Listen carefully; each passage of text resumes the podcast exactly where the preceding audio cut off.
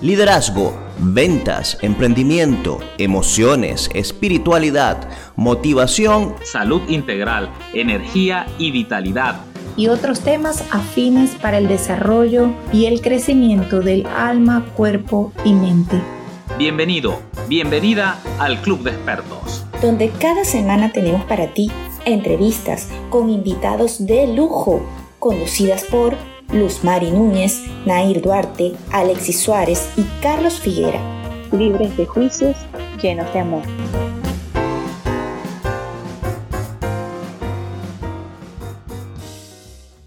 Hola, hola, muy buenas noches, queridos amigos. Un gran saludo a toda la comunidad del Club de Expertos que nos acompaña eh, en YouTube, en Facebook, que para los que luego conversen o, compartan con nosotros la grabación a través de Patreon, eh, estamos muy contentos de eh, la actividad que tenemos para ustedes el día de hoy. Es un gratísimo honor para mí presentarles a Fran Carreño, quien es actor, locutor, productor. Es la voz oficial para Latinoamérica de Pinky, de la serie Pinky Cerebro. Eh, del gallo Claudio. Eh, y esto es tan solo la punta del iceberg, quizás son los, los personajes más reconocidos. Pero su voz también está en producciones de Nat Geo, History Channel, ha puesto su voz para traducir, para, para doblar novelas, eh, una muy popular, al menos en Venezuela, quizás en toda Latinoamérica también fue Sica da Silva, eh, no conocía, Frank, hiciste la voz de Chucky también en una de sus películas. Eh, y, de animes, eh, bueno, tu voz ha estado en una gran cantidad de personajes que nos han acompañado a lo largo de nuestra vida, al menos en mi generación. Entonces, pues es un gratísimo placer que nos acompañes esta noche. Bienvenido, Frank, al Club de Expertos. Muchísimas gracias, Carlos. Un gusto eh, eh, compartir contigo, con tu audiencia y que podamos crecer juntos esta noche, este rato que vamos a estar aquí compartiendo con todos, porque además vi que tienes el formato de podcast, después reempaquetas esto y también salen podcast. Entonces a toda la gente que nos está escuchando y a toda la gente que nos está viendo, un saludo para ellos. Así es. Bueno, aquí aprovechando el contenido para optimizar el tiempo. De tantas redes que hay actualmente que, este, pues, no sé, se siente uno quizás agobiado para, para poder producir contenidos para todos. A mí me has quedado muy bien desde que te conocí. Eres una persona muy cercana, muy humilde, a pesar de los logros extraordinarios que tienes en el, en el, en el arte. Eh, y me caíste mejor cuando me enteré que eras magallanero. Cuéntame, ¿cómo es eso? ¿Cómo es eso que un carácter es magallanero. ¿Cómo tú sobreviviste a eso? Bueno, sabes que eso fue, eso fue una herencia, ¿no? Es una herencia de mi papá, que mi papá todavía vive y, y mi papá magallanero siempre y siempre nos llevaba al estadio a mis hermanos y a mí a ver los juegos y obviamente íbamos a ver los juegos del Magallanes. Entonces, fue una herencia y ya cuando tú eh, eh, eh, han pasado los años y tú te ves en el estadio con la gorra puesta y con la camisa del, del, fanático y todo esto, ya tú dices, no, ya a estas alturas no me voy a estar cambiando de equipo y mucho menos para el Caracas, que el Caracas siempre me ha parecido un equipo este, como muy sobrado. Ellos, ellos tienen así como que no, nosotros somos los Leones del Caracas y entonces me da mucha rabia esa prepotencia y, y pues he sido orgullosamente magallanero toda mi vida y, y uno de mis logros, eh, eh, que seguramente hablaremos de eso ahora, es BDM Radio. Y el año pasado, en la temporada pasada, eh, BDM Radio estuvo como parte del circuito de los navegantes del Magallanes para los Estados Unidos. Es decir, la señal de BDM Radio salía a, para los Estados Unidos con los Juegos del Magallanes. Y eso fue, imagínate tú, yo decía, no lo puedo creer, o sea, yo crecí viendo esto, mm, nací en esto y ahora que a través de mi plataforma eh, eh, la gente pueda escuchar los Juegos del Magallanes es una de mis grandes satisfacciones. Sí, este, bueno, y, ni tanto esa gente que es fanática de los, del Caracas, dígame los que son fanáticos de los tiburones de La Guaira. Este, por allí en la audiencia hay algunos. Pero, pero tú, este sabes que, tú sabes que yo decía, bueno, de, de yo no ser magallanero, sería guairista. Ah, sería guairista, me, gusta, me gusta mucho el, feeling y me gusta mucho el, sentir de los guaireños, ¿no? Y además esa capacidad que tienen para aguantar palo por años eh, y siempre están ahí, siempre están ahí. Eso, eso es lo que yo admiro, que son fieles, muy fieles. Sí, sí, sí, total, total.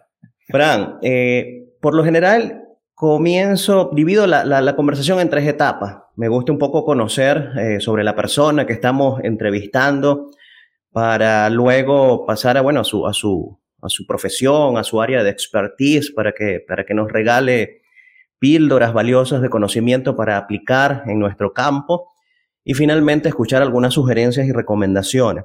Sin embargo, voy a alterar un poco hoy el orden, pero quiero comenzar con la actualidad.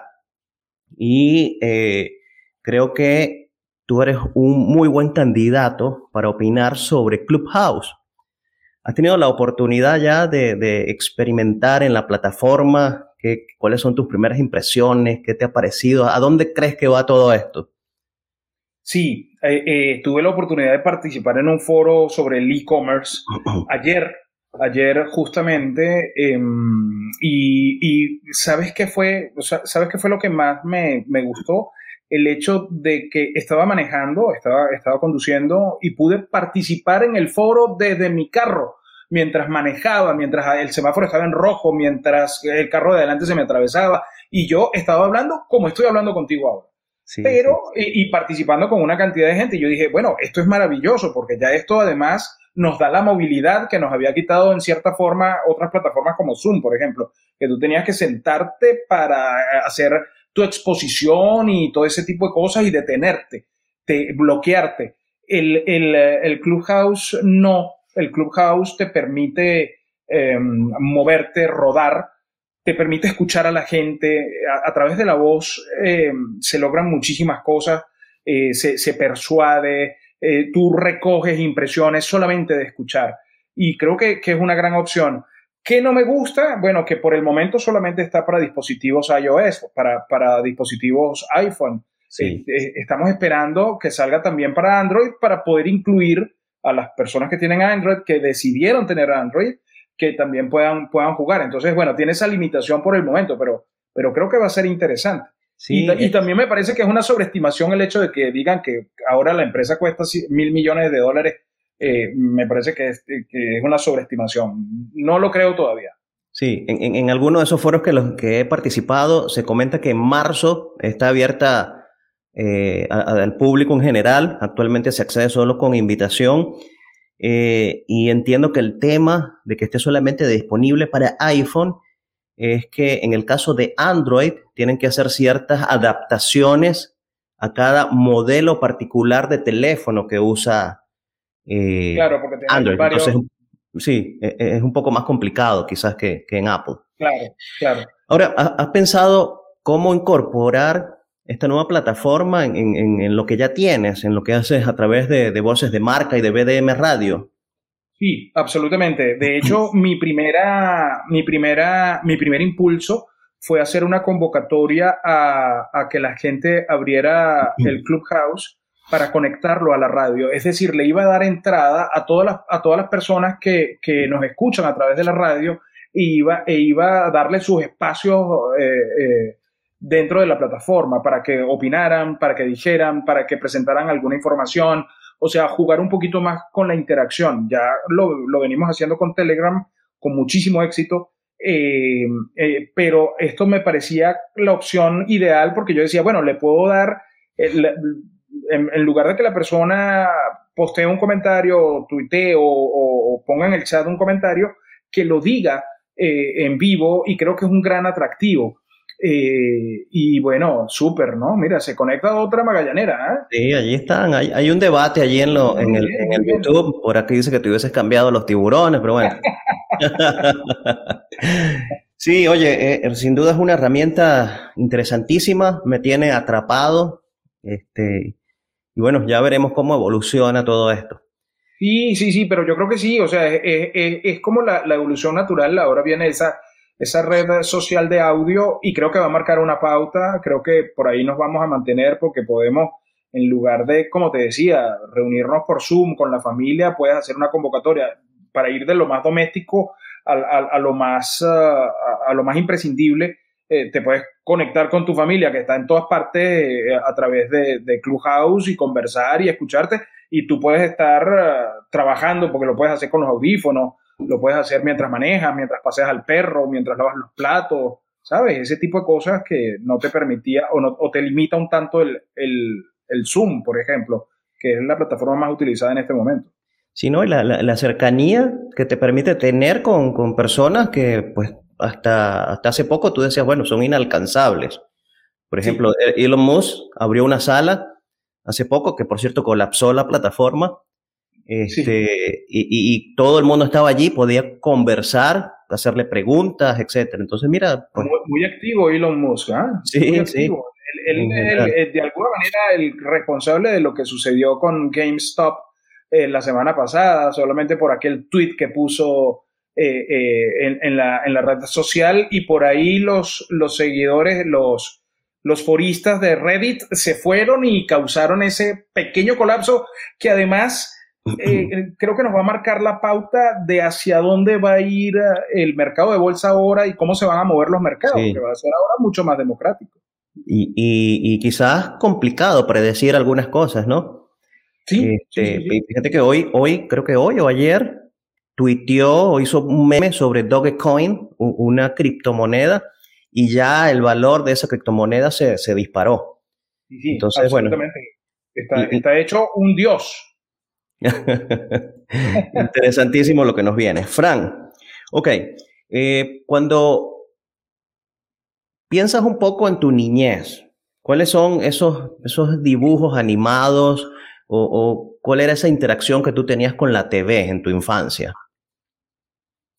Em, recuerdo con muchísimo cariño Popeye, por ejemplo, recuerdo Sinbad el Marino, que lo pasaban, lo pasaban a mediodía, cuando en, mi tiempo, donde habían dos o tres canales de televisión solamente en Venezuela, y, venía esa referencia. Yo, yo creo, eh, eh, haciendo una revisión con respecto a eso, una retrospección, con respecto a mi niñez, bueno, yo, yo, he sido siempre, yo siempre fui un niño em, que a pesar de que tenía hermanos y todo esto, que tengo hermanos, yo fui un niño muy, muy reservado, un niño que jugaba solo.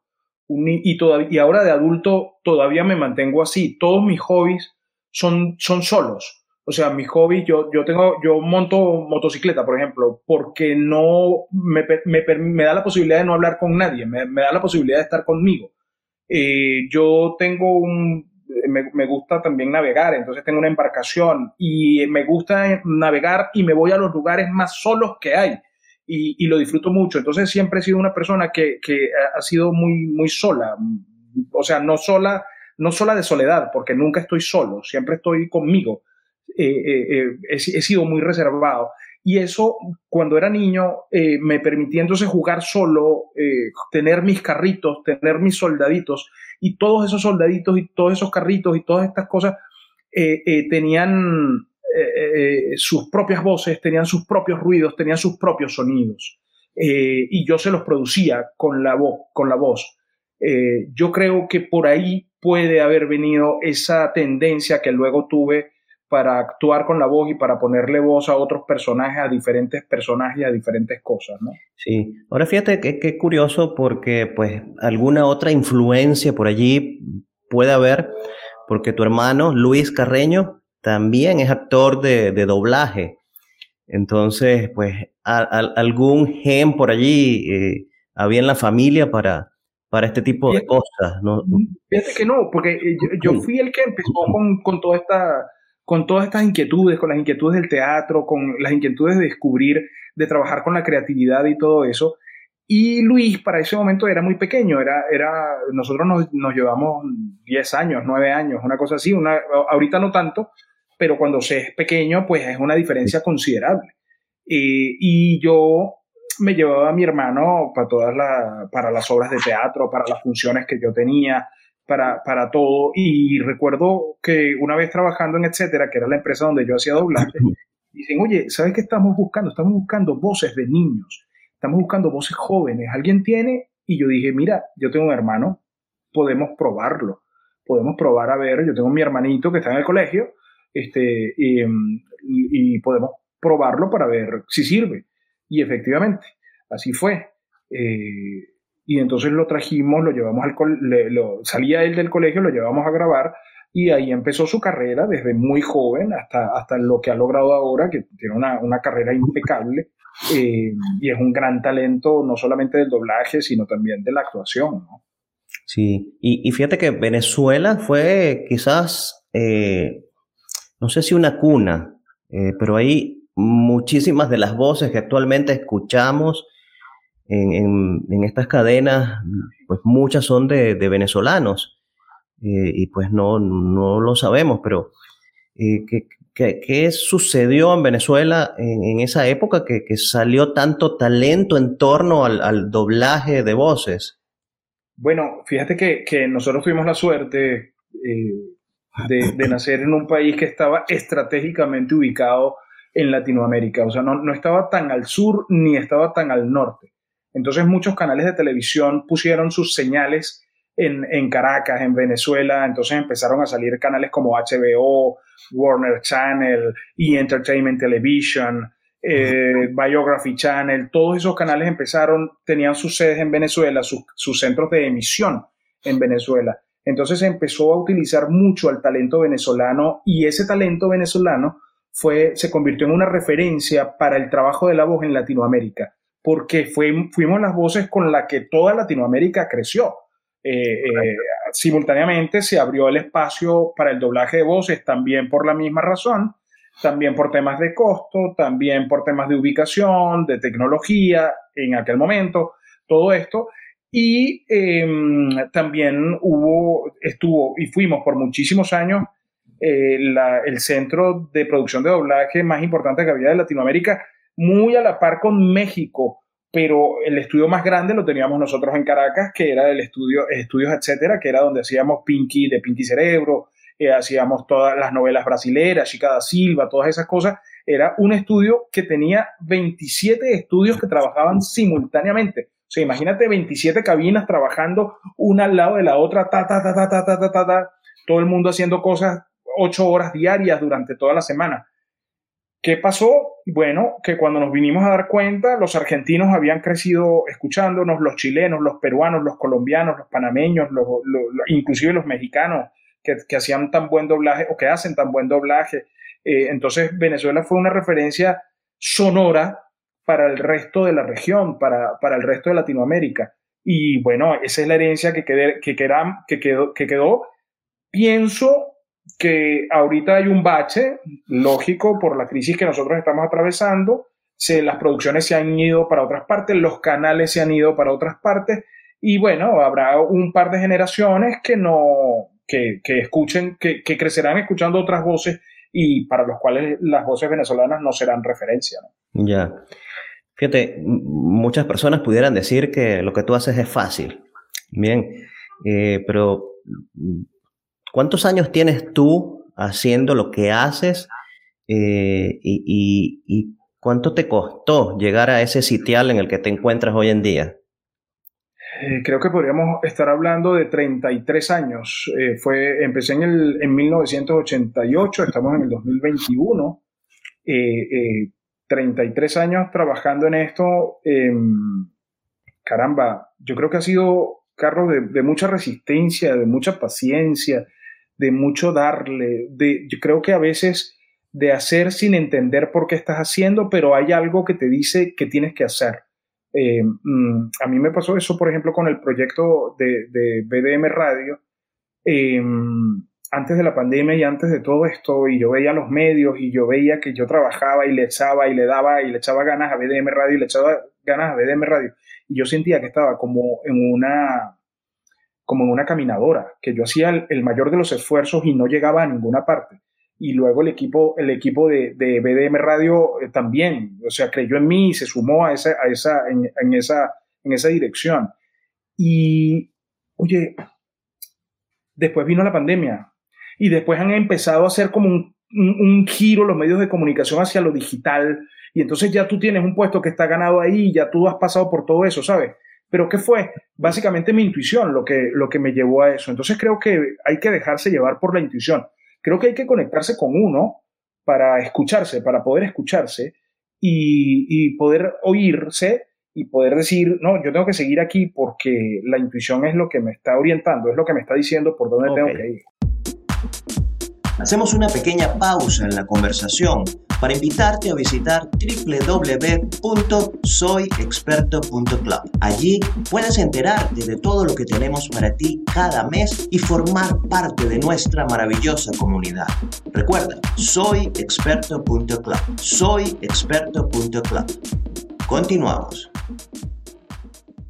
Hablas de intuición, pero ¿consideras que puede ser cuestión de talento, de pasión, de propósito, el hecho de que por 33 años te hayas mantenido allí trabajando a pesar de las dificultades y de los cambios que ha habido en el mercado de la voz, porque eh, pues la, voz comenzó siendo el, medio pionero. Luego cuando llegó la televisión decían que la radio iba a desaparecer eh, y se mantuvo, se transformó, sí, pero se ha mantenido el formato voz. Y ahora pareciera que lo que va a desaparecer es la televisión y la voz revive nuevamente y, domina el mercado. Entonces, mm, es cuestión de talento, de pasión, de propósito. Mm, ¿Cómo, cómo ves tú esos temas? Yo creo que, yo creo que uno, en el fondo, Carlos, uno tiene como un, un ecosistema dentro de uno que va entre la pasión, la intuición, el talento, el estar informado, el estar leyendo. Eh, yo soy un gran, junto con Lucía, que es mi esposa, somos unos grandes investigadores, o sea, todo el tiempo estamos leyendo, todo el tiempo estamos buscando información, todo el tiempo estamos, estamos muy inquietos, somos muy curiosos y creo que eso nos ha permitido como avisorar cuáles son las tendencias, eh, cuáles son esas tendencias, hacia dónde vamos, por dónde va a venir, esto viene, esto viene en camino. Vale, la primera vez que yo hablé de podcast, por ejemplo, fue en Caracas en el 2008. Esa fue la primera vez que yo nombré la palabra podcast eh, eh, en una clase y la gente me veía así raro. Y yo me sentía raro también, porque yo decía, ¿de qué estaré hablando? Porque nunca nos imaginamos que eh, iba a tener un desarrollo como el que tiene actualmente. Pero sin embargo, yo nunca dejé de hablar de podcast en el 2009, en el 2010, en el 2011, en el 2000. Yo decía, algo, algo se, viene con esto, porque no, puede ser que grandes empresas hayan eh, apostado a esto y que lo dejen morir.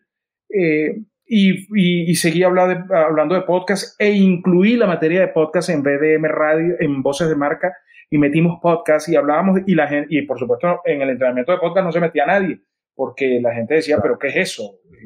Había gente que no sabía ni pronunciarlo. Em, bueno, todavía, todavía. Todavía, sí. Y desde hace tres años para acá todo el mundo quiere hacer podcast. Este, el, curso de podcast ahorita es el que está más lleno, junto con el de lectura de audiolibros, con el de narración de audiolibros, que es otro de los grandes negocios que viene en camino. Este, entonces, todo eso, ya, ya el doblaje no es tanto, ya la locución comercial es prehistoria, este, ya la gente no, no, no insiste por esos lados porque hay otras tendencias en, en este momento y ya nosotros venimos trabajando en eso desde hace un par de años. Entonces, yo, yo creo que es eso, ¿sabes? Es, estar conectado, como, como ponía alguien por ahí, estar conectado con tu ser. Cuando tú te conectas con tu ser, eh, eh, eh, los resultados son esos. Ahora, lo conversaba con Lucía en estos días, decía, hay gente que hace cosas por hacer, para decir que está haciendo, pero no porque le guste, no porque quiera, no porque, no, sino para decir que está haciendo. No, estoy haciendo este proyecto, soy realtor, eh, eh, soy coach, estoy también como coach y entonces tú los ves levantados de las 5 de la mañana hasta las 9 de la noche haciendo cosas y posteando cosas y tú, y tú dices, ¿y para dónde irán? O sea, ¿para dónde los va a llevar todo esto? Y, y, por supuesto se desgastan. Son personas que al mes y medio, dos meses, tres meses máximo, ya no los ves haciendo absolutamente nada de eso. Sí. Hay ah, tres, tres, cosas. Eh, podemos hablar de imitación, podemos hablar de eh, doblaje y también está el proceso de crear una voz para un personaje. Eh, ¿cuál, ¿Cuál es la diferencia en, eso, en esos tres elementos? ¿En qué se parecen? ¿cómo, cómo ilústranos un poco allí de, cuál es ese proceso que tú sigues para eh, hacer el doblaje? No sé si has creado alguna voz en particular y no te he visto nunca haciendo imitaciones, pero quizás hay cosas que comparten. Sí, bueno, no, yo, yo soy muy mal imitador, yo, yo nunca he sido un imitador, eh, eh, el, nombre es como fono, fonomímico, ¿no? Que es la, es la mímica de la, del sonido. Eh, no, no he sido nunca un buen imitador. Te imito eventualmente cuando estoy bromeando y tal, ¿no? Pero no ha sido, hay, hay personas que lo hacen muy bien y que les queda súper. la producción original que sí he hecho, por ejemplo, por algún tiempo hice a Hugo, un personaje que salía en un programa de televisión en Venezuela que se llamaba Atómico, que salía a las 4 de la tarde por Venevisión. Había un duendecito verde em, que se llamaba Hugo, que además interactuaba con los, con los niños y todo eso. Esa voz la creé yo, la hice yo de cero. ¿Qué hicieron? Bueno, básicamente me pusieron una foto al frente y me dijeron cómo hablaría este personaje. Y yo creé la voz. Eh, a partir de ahí creé, la voz de cero.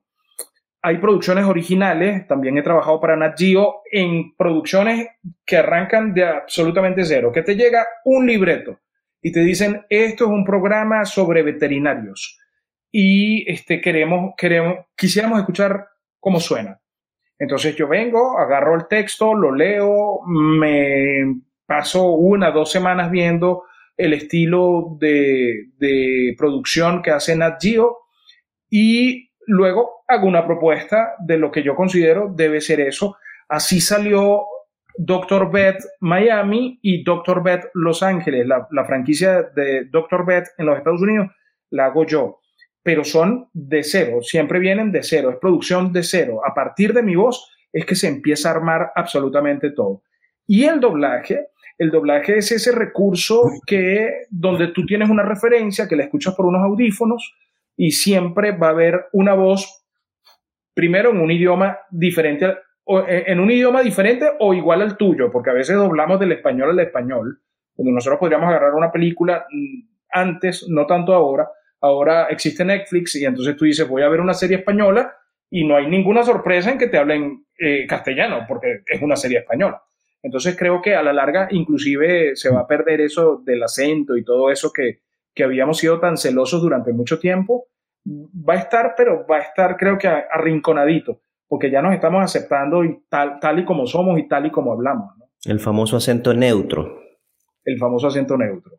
Sí, pero fíjate que, que curioso mm, lo que mencionas, porque, por ejemplo, acá yo estoy en Texas, en San Antonio, y aquí la comunidad mexicana es muy grande.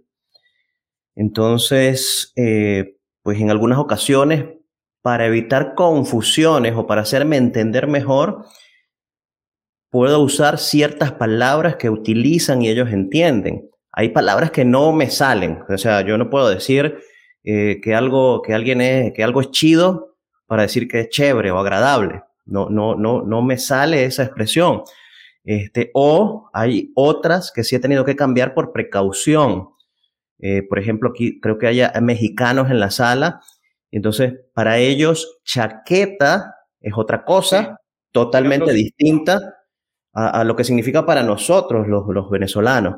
Entonces, en ese caso, yo, no, me sale a mí decir chamarra, por ejemplo.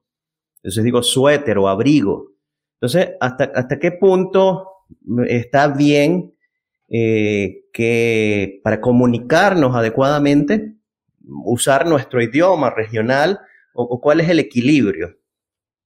Yo creo que, yo creo que la globalización va a llegar también a los, a los, a los modismos, ¿sabes? O sea, creo que, que, lo que pasa es que estamos montados en ese autobús y creo que vamos a seguir sufriendo cambios, pero estoy plenamente seguro que con este consumismo que tenemos ahora a través del streaming, a través de esto que estamos haciendo, que tú estás, tú estás en Texas, yo estoy en Florida, a través de todas estas cosas, vamos a terminar todos hablando como un solo acento.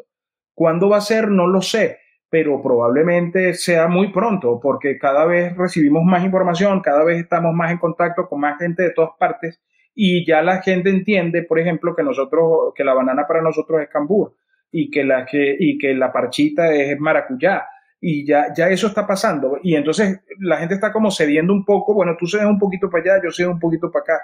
Eh, yo, yo vivo en un, en un condominio que es eh, regentado por una empresa absolutamente gringa.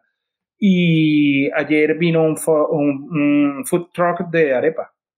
Eh, eh, o sea, la convocatoria para la comunidad era, mira, vamos a comer arepa.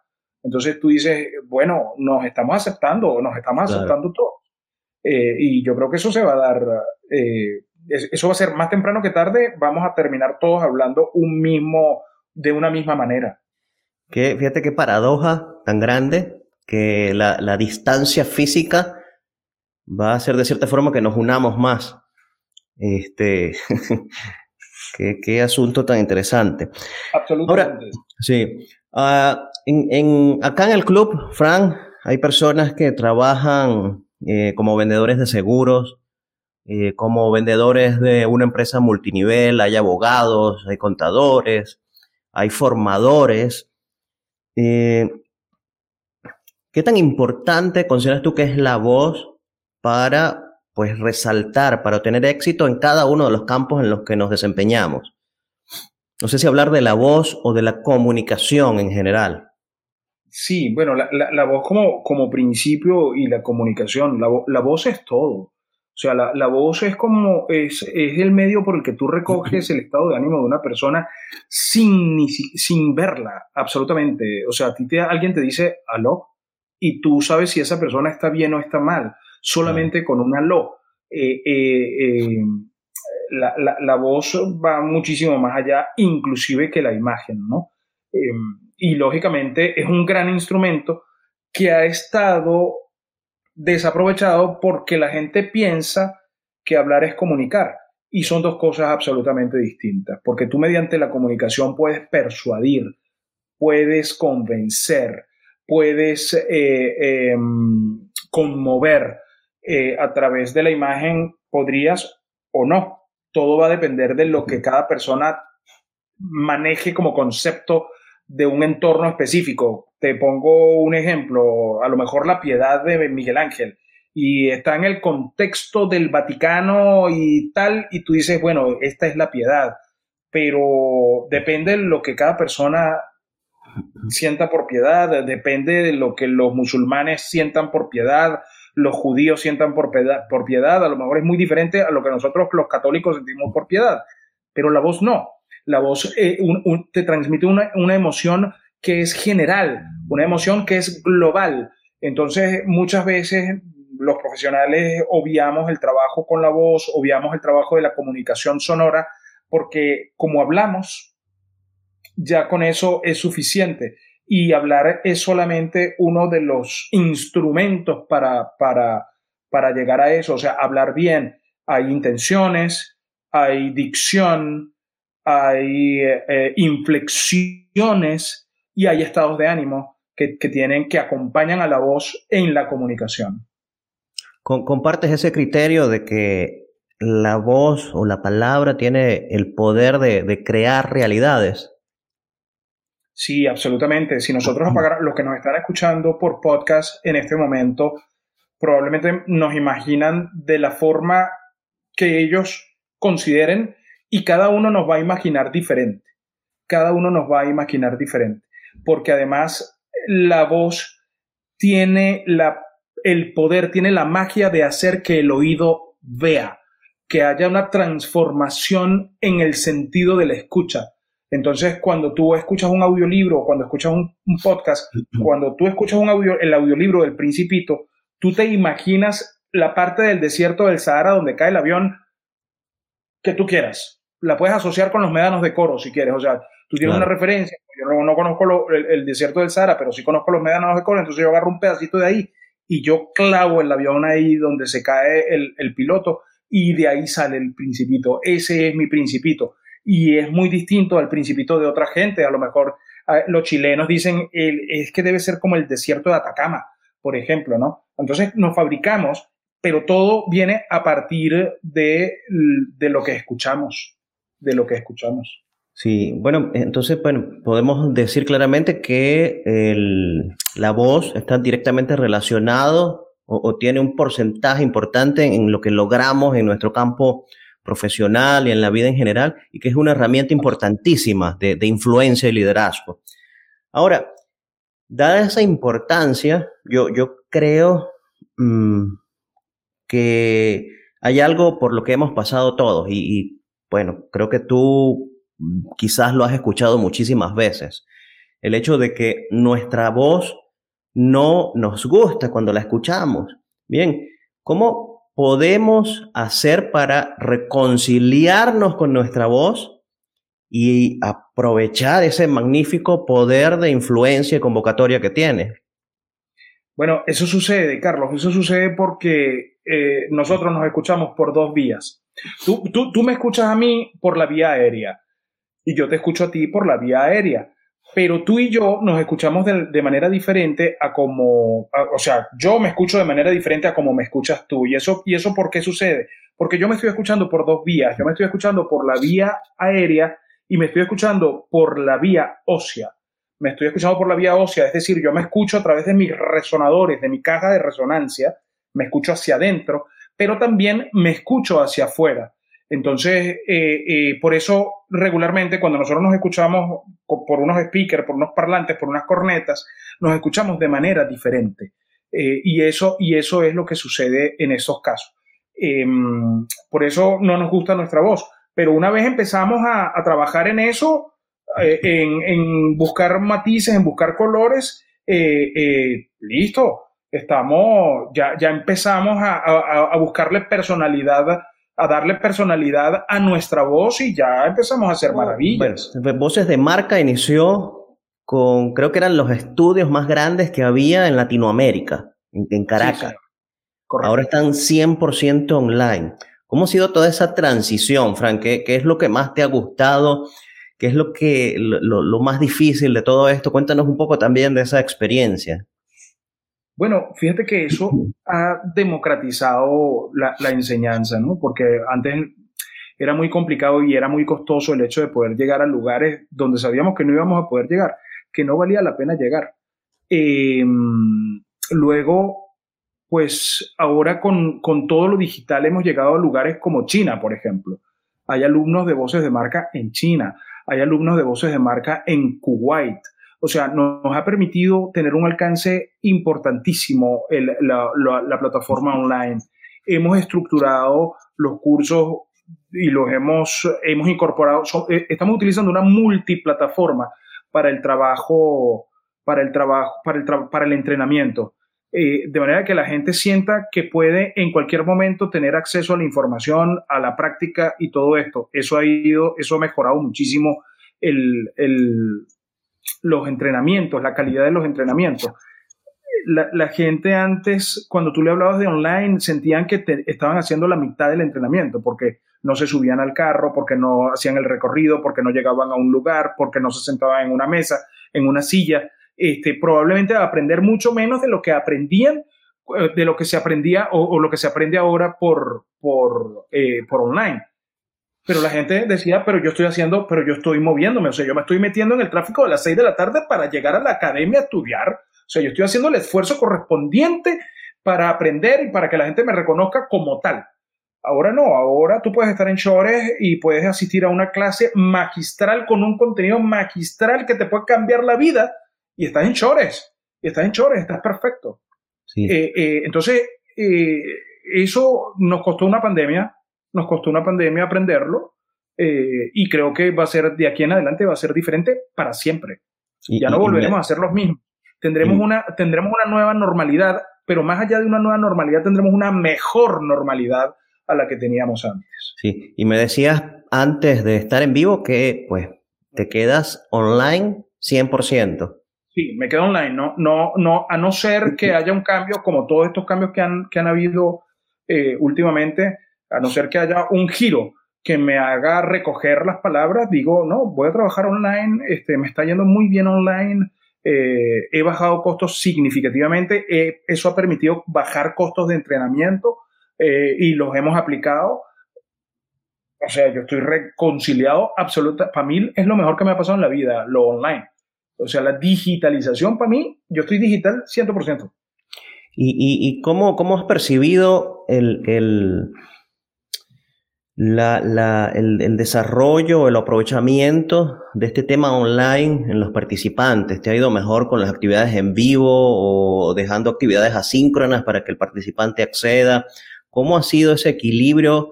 Porque creo que todos los formadores quizás estamos este, testeando allí para ver cuál es esa combinación precisa que le, le aporta mayor valor a las personas. Estoy trabajando, lo he hecho de todas las formas. Lo he hecho en vivo, lo he hecho mixto, es decir, lo he hecho eh, desconectados también. Eh, o sea, he trabajado de todas las formas y la mejor forma que he encontrado es un poco de todas. Un poco de todas. agarro, agarro un poco del, del, webinar, agarro un poco de la práctica por Telegram, agarro un poco de la comunicación a través de la plataforma de, de voces de marca. Eh, o sea, estoy trabajando con absolutamente todo, estoy trabajando con todo y la gente está feliz. Y ahorita incorporamos la radio. Entonces los alumnos están con nosotros haciendo, haciendo la radio. Entonces, eh, eh, tienen, tomemos que eso es una clase de 8 a 10. Luego, en la noche tienen otra clase de su materia específicamente. O sea, estamos con todo. De hecho, le estaba diciendo a Lucía que quería hacer una clase entre Telegram y la radio. O sea, dar la clase por la radio, la gente me escuchara por la radio y participara e interactuara por el Telegram. Es cuestión de, curiosidad, de atreverse a probar eh, mecanismos y formas para ver qué resulta. Ok, entonces a través de, a través de voces, sí, a través de voces de marca, eh, junto con tu, tu esposa, Lucía, eh, que también tiene una trayectoria importantísima en la televisión, en la radio, eh, y que te acompaña en esos dos proyectos maravillosos como Voces de Marca y BDM Radio. Eh, a través de Voces de Marca están trabajando el tema de la capacitación, de la formación de talentos en podcasting, en doblaje, en locución comercial, este, y bueno, y, en todas estas cosas que, en las que la voz esté asociada. ¿Y hace cuánto tiempo están también trabajando con BDM Radio? BDM Radio tiene, eh, este mes está cumpliendo tres años en Miami, eh, BDM Radio. Bueno, comenzó como un proyecto mmm, donde le íbamos a dar opciones a los, a los alumnos para que eh, hicieran radio, para que hicieran sus prácticas de radio, este, para todas estas cosas, para que hicieran todas estas cosas. Y luego em, empezaron a, a, incorporarse profesionales del medio, a decir, oye, yo quiero estar ahí, a mí me parece, a mí me gusta mucho eso que ustedes están haciendo. Luego empezaron los clientes, empezó gente a decirnos, oye, yo quiero este, hacer, tener como un segmento dentro de la radio. Eh, entonces, bueno, ¿qué hicimos? No nos quedó otra opción que abrir espacios para que los clientes tuvieran sus segmentos. Nos planteamos una nueva forma de hacer publicidad, eh, que es distinta a cómo se estaba haciendo la publicidad eh, usualmente. Em, nos ideamos unos, unos, nuevos instrumentos donde incorporamos el podcast, la producción. o sea, en definitiva, Carlos, BDM Radio es una productora de podcast. Lo que pasa es que está vestida de, de, estación de radio, pero es una productora de podcast. Todos los días se produce uno o dos podcasts en, BDM Radio, además que tiene alianzas con La Voz de América en Washington, tiene alianzas con la Dolce Welle en Berlín, en todo lo que es materia informativa. Ellos se ocupan de absolutamente todo lo que tiene que ver con la materia informativa. Em, y como te decía, es una plataforma para que los talentos puedan exponer sus contenidos eh, y a la larga se ha convertido en un portaavión, porque después nos dimos cuenta de que si tú hacías tu podcast, eh, te, tenías una audiencia seguramente, mm, y a lo mejor en el caso tuyo una audiencia respetable, pero hay jóvenes que están empezando y que, bueno, más allá de que los escucha su mamá, su tía y su primo, que probablemente lleguen a, una audiencia de 10, 15 personas al mes, la plataforma de, de, BDM Radio en este momento tiene más de 45 mil descargas. Entonces, y en esas descargas están los jóvenes que tienen 160 descargas, eh, lo cual para ellos es un, universo. Pues. Entonces, eh, eh, eso es lo que estamos en, en, lo que estamos trabajando. Sin embargo, tienen programación en vivo también todas las semanas y pueden acceder a, acceder a ella bdmradio.com, lo pueden ver allí en pantalla. Uno de los programas que transmiten en vivo es Dale Play Miami, que lo haces junto con tu esposa. Sí, todas las mañanas. Todas las mañanas, ¿cuál es el horario en que lo... De 8 a 10 de la mañana, hora del este de los Estados Unidos. Eh, de aquí salimos. De hecho, de hecho, esta mañana, esta mañana Lucía me tomó una foto porque yo digo haciendo radio en pijama la voy a acercar a la cámara para que la vean. Eh, haciendo radio en pijama, porque bueno, la gente, la gente antes no. vamos a ver si alcanzan a verlo. Aquí estoy. Ajá, correcto. haciendo radio en pijama. En ese momento estamos en pleno programa en vivo y este, bueno, rompiendo con absolutamente todos los paradigmas eh, que se, había establecido, se habían establecido de, de la radio.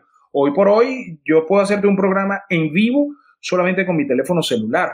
Eh, dos micrófonos que están por aquí, los conecto, los conecto, dos micrófonos, dos micrófonos como estos, se conectan a una interfase al teléfono y transmites en vivo desde cualquier lugar, inclusive rodando en tu carro, inclusive desde cualquier parte, este, transmites desde tu teléfono y se escucha como si estuvieras en el estudio, se escucha perfecto. Entonces vas rompiendo paradigmas, vas rompiendo cosas, estás, estás proponiendo nuevas cosas, bajas, bajas costos, entonces la radio adquiere como otra dimensión eh, eh, eh, desde el punto de vista de negocio, ¿no?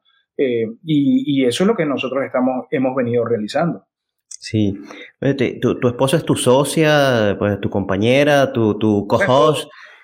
¿qué, ¿qué, estrategia comparte una estrategia para pues todos los casados de esta comunidad ¿Cómo hacen para que eh, pues, las relaciones personal y profesional no se vean afectadas por los, por los vaivenes naturales de toda relación? creo que amamos lo que hacemos. Yo creo que esa es una de las claves, tanto ella como yo. Siempre lo, hemos, lo hemos conversado.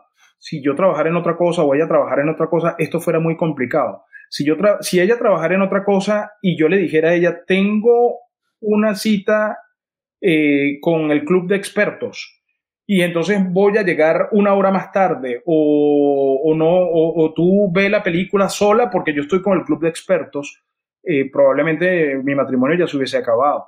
Pero ella entiende perfectamente que esto es lo que nos gusta hacer y estoy seguro que ella en la otra ala de la casa estará haciendo algo para el programa de mañana. Y entonces cuando yo llegue me va a preguntar cómo te fue, eh, cómo, lo pasaste, de qué hablaron, y yo le voy a preguntar qué hiciste, y ella me va a decir, mira este diseño que hice, mañana vamos con el programa con esto y con aquello, y va a llegar el momento donde ambos nos ponemos a ver la película juntos. Em, creo que el secreto está en eso. Em, en algún momento tuve parejas que, que no comulgaban con esto que uno hace y bueno, ya no son parejas, ya, ya forman parte del pasado. Eh, y quedan como el recuerdo de que no puedo buscar a alguien que no esté en mi misma frecuencia, que no esté en mi misma sintonía. Y lo que pasó con Lucía es que Lucía, pues primero fue mi manager, eh, Lucía después fue la que juntos creamos voces de marca, eh, decíamos vamos a crear algo que sea donde a nosotros nos gustaría estar. Y entonces empezamos a dar las clases como nosotros nos gustaría recibirlas. Eh, y, así hemos ido.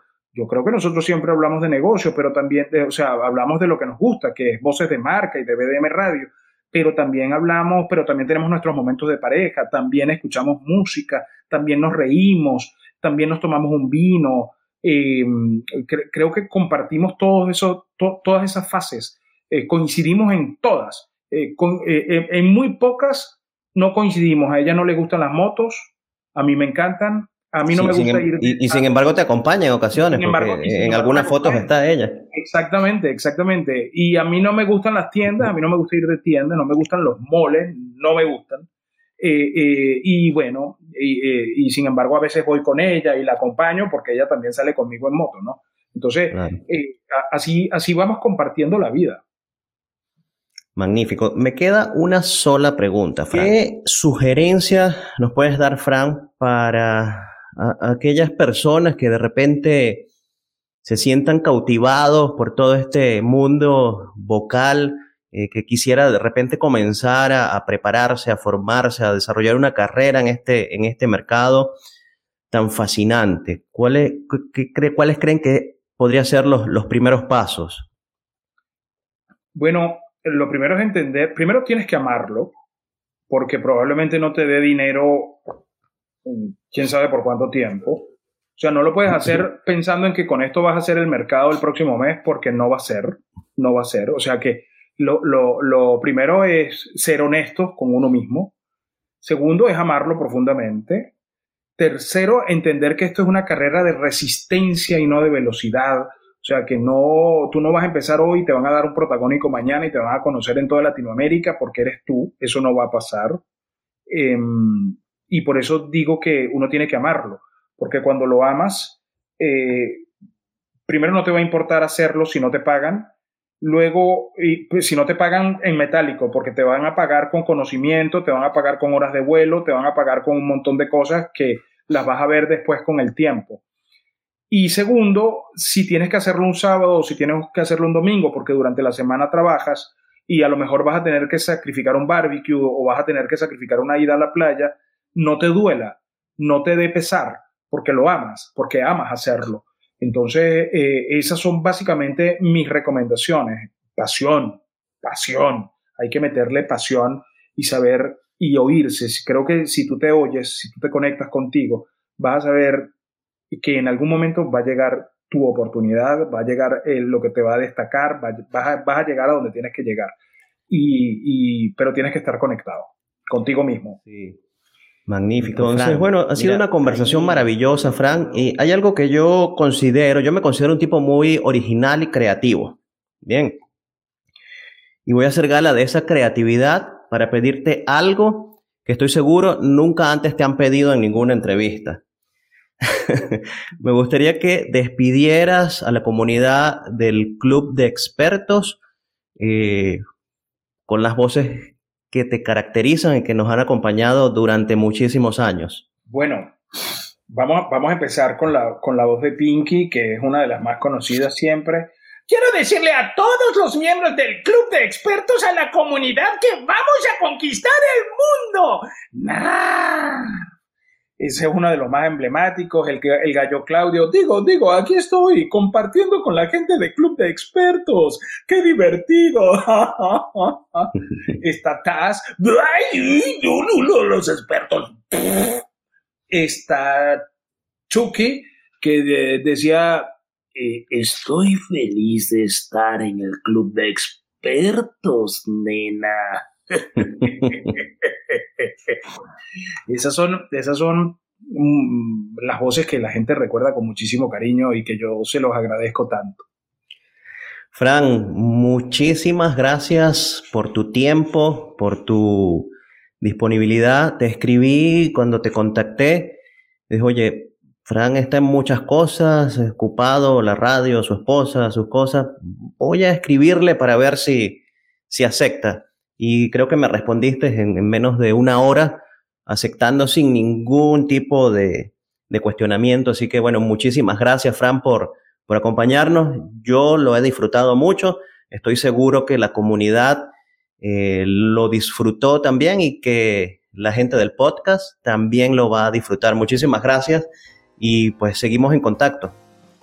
Claro que sí, un abrazo para todos y para me encantó conectarme y, compartir esta, este rato con todos. Feliz noche, muchísimas gracias, Frank. Un abrazo. Igual, igual, cuídate mucho.